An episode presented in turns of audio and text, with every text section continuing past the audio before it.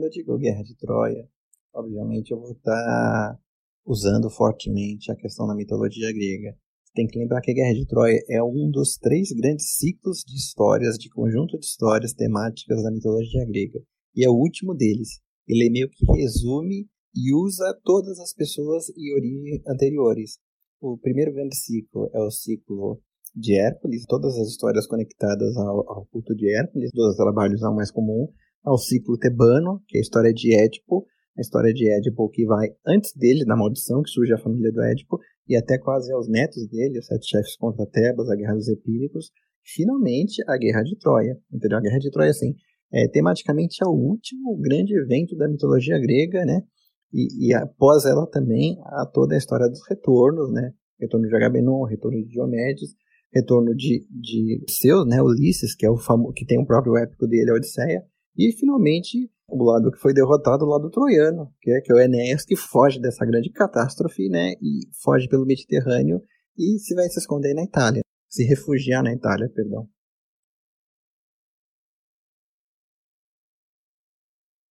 A grande sacada, toda a cidadania era dada pela religião. Então, quando Enéas foge de Troia, ele resgata os deuses lares, os deuses penantes de Troia, e traz eles exilados até a Itália. Esses deuses de Troia, ele leva para Lavínia, e eles se tornam os deuses tutelares de Lavínio. Ou seja, Lavínio é uma colônia troiana misturada com os povos latinos, de qual ele próprio Enéas se casou com a filha do rei dos latinos, entendeu? Então Lavínio tinha os mesmos deuses que Troia. Quando os cidadãos de Lavínio, a cidade cresceu, fundaram Alba Longa, eles levaram os deuses para Alba Longa. E quando finalmente Rômulo é, fundou Roma, por ele ser da, da linhagem da família real de Alba Longa, ele levou os deuses para Roma. Então, assim, são cidades que são irmãs, por quê? Na verdade, mães e filhas, porque elas têm os mesmos deuses. Então, se diz que os deuses tutelares de Roma são os mesmos de Troia, os mesmos de Lavínia, os mesmos de Alba Longa.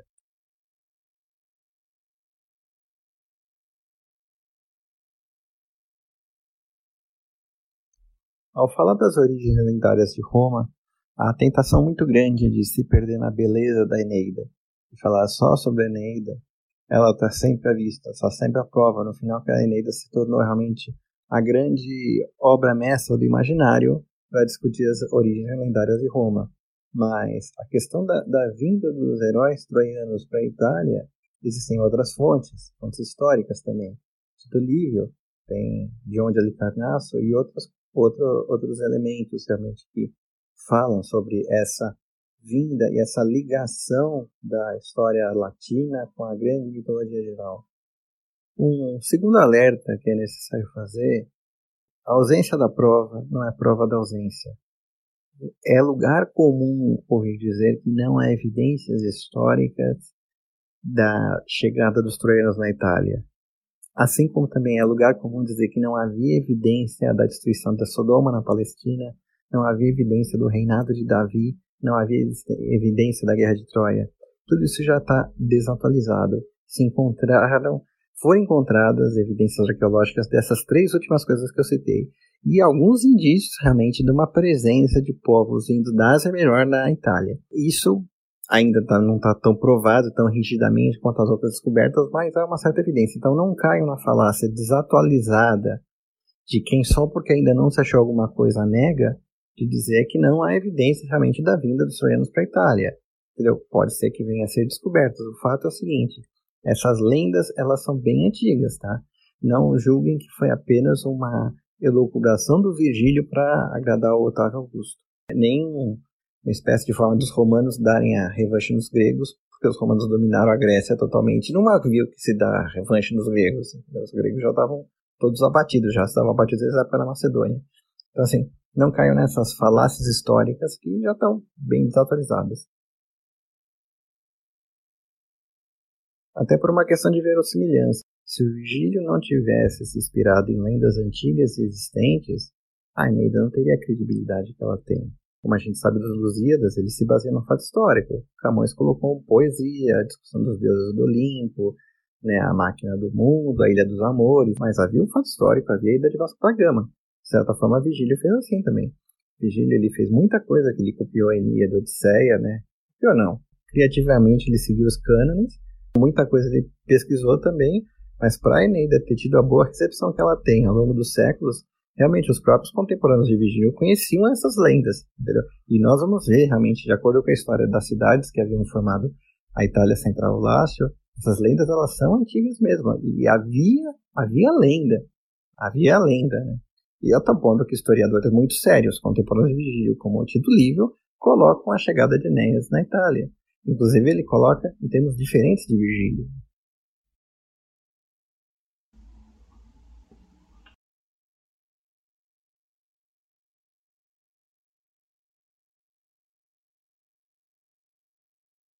Então, muito bem, a Eneida de Vigílio, escrita na época do Imperador Augusto, ela narra em forma de poema a vinda de Enéas para Troia e o que levará à fundação de Lavínio, fundação de Lavínio, que vai gerar Alba Longa, que vai gerar Roma.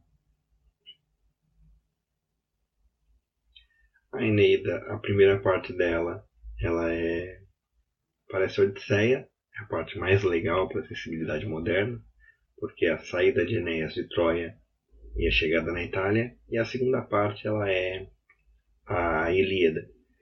Os italianos que estão ali, eles começam a brigar com os troianos, então é um tanto quanto triste, porque os troianos fazem aliados, fazem inimigos, e depois de viver todas aquelas desgraças na Guerra de Troia, ainda tem que viver mais guerras na Itália ainda. Assim, eles sofrem muito, praticamente eles, eles ficam, sobram muito poucos troianos realmente para contar a história. Mas o Enéas, como parte da família real.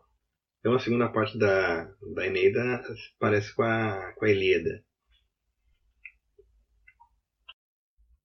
Há uma parte geopolítica muito forte na, na Eneida que não havia em Homero, que evidentemente é a questão da, de Roma. Né? Então, várias vezes durante a Eneida há previsões do futuro que os deuses falam, falando sobre a formação do Império Romano, falando até de Augusto e os filhos deles. Isso aí fica um pouquinho datado. Então, é perigoso sempre colocar política no meio da, da situação cultural. Essa tendência acontece. A política se tornou, como dizia Napoleão, né, a grande religião. Isso Eric Wegener desenvolve melhor quando você coloca política, as coisas ficam muito datadas. Então, assim, é, chega a ser risível quando Júpiter fala que não haveria fim no Império Romano. Porque, infelizmente, sabe que acabou. está aqui discutindo isso aí tudo, de um pouco de nostalgia também. Mas o Império Romano acabou. Então, assim, fica datado. Você lê aquilo ali e fica dá risada. Você lê as coisas sobre o Marcelo, filho do Augusto, morreria antes do Augusto do Augusto partir, no final o Império foi pro Império. Essas coisas ficam assim, é, se tornam um pouquinho ridículas, assim. E a gente vê hoje em dia, por exemplo, Hollywood colocando uma agenda política em todos os filmes, fazendo só obras medíocres, para ser muito gentil. Então, por quê? Porque a política, ela acaba amassando a obra cultural. Você vê também a questão do realismo socialista. A União Soviética quase não gerou nada. As grandes obras da União Soviética eram contra o regime, eram perseguidas. Então as obras do regime desapareceram. Acho que só um russo mesmo que se interessa consegue achar ainda alguma coisa lá sobre isso. Porque não, não há sabor.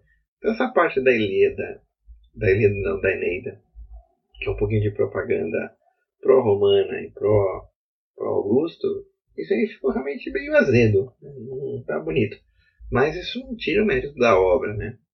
O mérito da obra é que também foi ter feito uma releitura da antiguidade toda para desembocar na fundação de Roma, que, como eu disse, a fundação de Roma é o fim da mitologia e o começo da história, praticamente, nesse grande ciclo de mitologia que tem. Outra coisa também interessantíssima da Eneida, como uma regrinha particular, os capítulos 2, 4 e 6 são os capítulos mais bonitos. Assim, o Vigílio ele a obra dele vai. Ele é um mestre, ele é um mestre e ele atinge uma beleza inigualável. O, o livro 2, que é a descrição da queda de Troia, a destruição de Troia, que o Homero não fala da destruição de Troia, o Homero vai até a morte do, do Heitor. o capítulo 4, que é a, a morte de Dido, da rainha Dido, o capítulo 6, em que o Enéas desce até o, até o Hades, né, o Sheol do Antigo Testamento, o mundo inferior, para poder falar com o pai dele. Né? Ele acaba vendo o futuro. Né? Então, essa parte também são uma parte lindas. Assim. A Eneida tem muitas frases memoráveis que você acaba guardando. E o início da Eneida inspirou os Lusíadas, né? Que o, a Eneida começa canto as armas do barão que veio para a Itália, também Camões lá na frente, as armas dos barões assinalados, cantando espalharei por toda parte. Então o início dos Lusíadas é uma releitura do início da Eneida também. Mas há outras frases memoráveis na Eneida, como no canto 6, é fácil descer aos infernos, né, no capítulo 1, como é difícil criar a raça romana, no, capítulo, no livro 4, é, a mulher incessantemente varia e muda, que mais tarde virou la Donna Mobile, do Rigoletto. Enfim, se ficar aqui discutindo as frases memoráveis da Eneida, a gente vai ficar aqui horas, né? Talvez um dia faça algo só dedicado à Eneida. Mas ela como obra, é assim, não há palavras para descrever a beleza né, que a Eneida tem, e a importância que a Eneida tem na história cultural do Ocidente. Como eu falei, apesar dessas coisinhas que já estão datadas, mas também isso dá o sabor, porque afinal de contas é um registro literário de uma lenda muito antiga e que nós não podemos descartar. Uma coisa muito importante aqui nesse canal nessa, nessas palestrinhas aqui o extremo respeito pelas fontes originais. Sem respeito pelas fontes originais, não há conversa possível. A gente não estaria aqui discutindo nada se não tivéssemos extremo respeito pelas fontes originais, pelas fontes primárias da história que veio até nós. Mesmo que, como o Vigílio colocou, tenha sido feita de uma maneira literária, de uma maneira de possibilidades.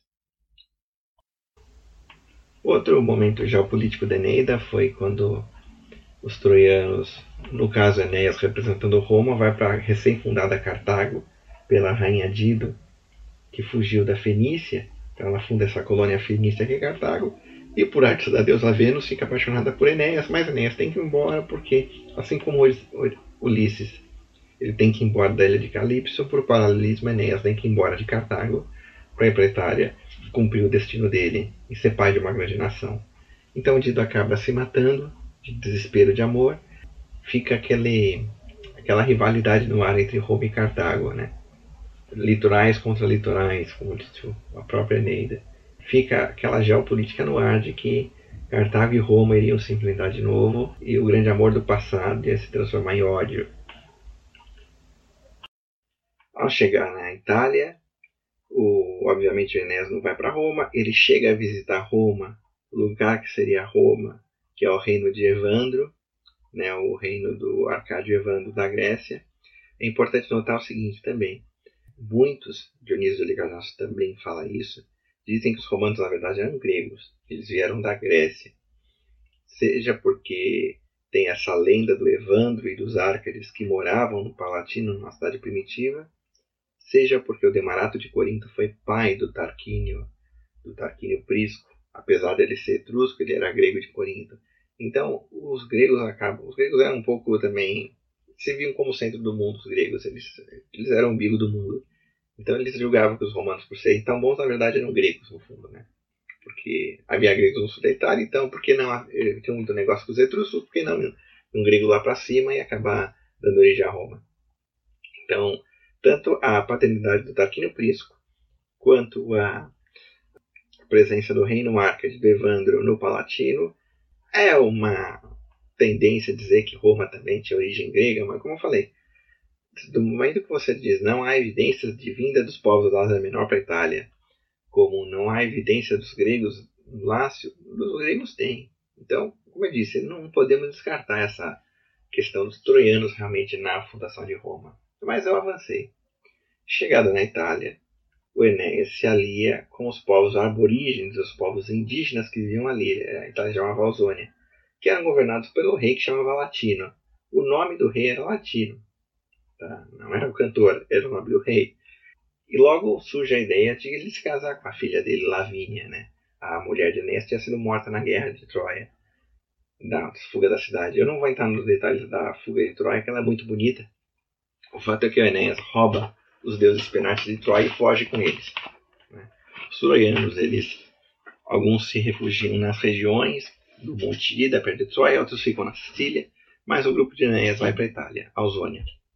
Quando chega na Itália, Juno, que está sempre contra eles, acaba criando confusão, as fúrias infernais são libertadas e a rainha fica contra esse casamento porque a Lavínia já estava sendo prometida ao rei dos Rútulos, que era um povo de origem latina no sul.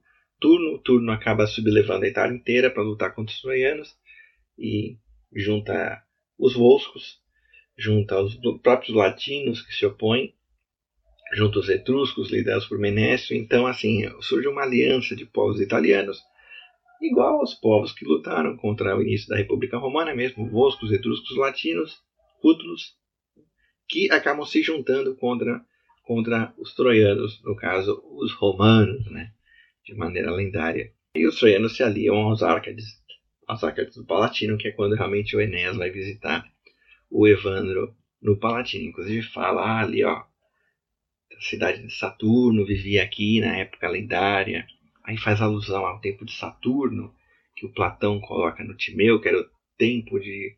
Era tipo um paraíso terrestre quando Saturno governava, né? Saturno se esconde ali. Né? O templo de Saturno fica no Fórum Romano, essas colunas grandonas que tem no Fórum Romano, várias assim, é o templo de Saturno. Né? A era de Saturno era uma época de prosperidade. O tempo de Saturno você vivia na felicidade. É por isso que em tese o Natal romano era Saturnal. Saturnal. Mas assim, não sei dizer se a Saturnal era tão ampla e tinha tanta força quanto o Natal cristão para dizer que o Natal cristão substituía Saturnal. Na verdade, é o Natal cristão original. A Saturnal era uma festividade, uma celebração, mas também havia Lupercal, então havia vários tipos de celebração. Você não pode dizer que a Saturnal era realmente o Natal, como o pessoal tenta fazer para deprimir o cristianismo. Bom, mas eu estou indo além.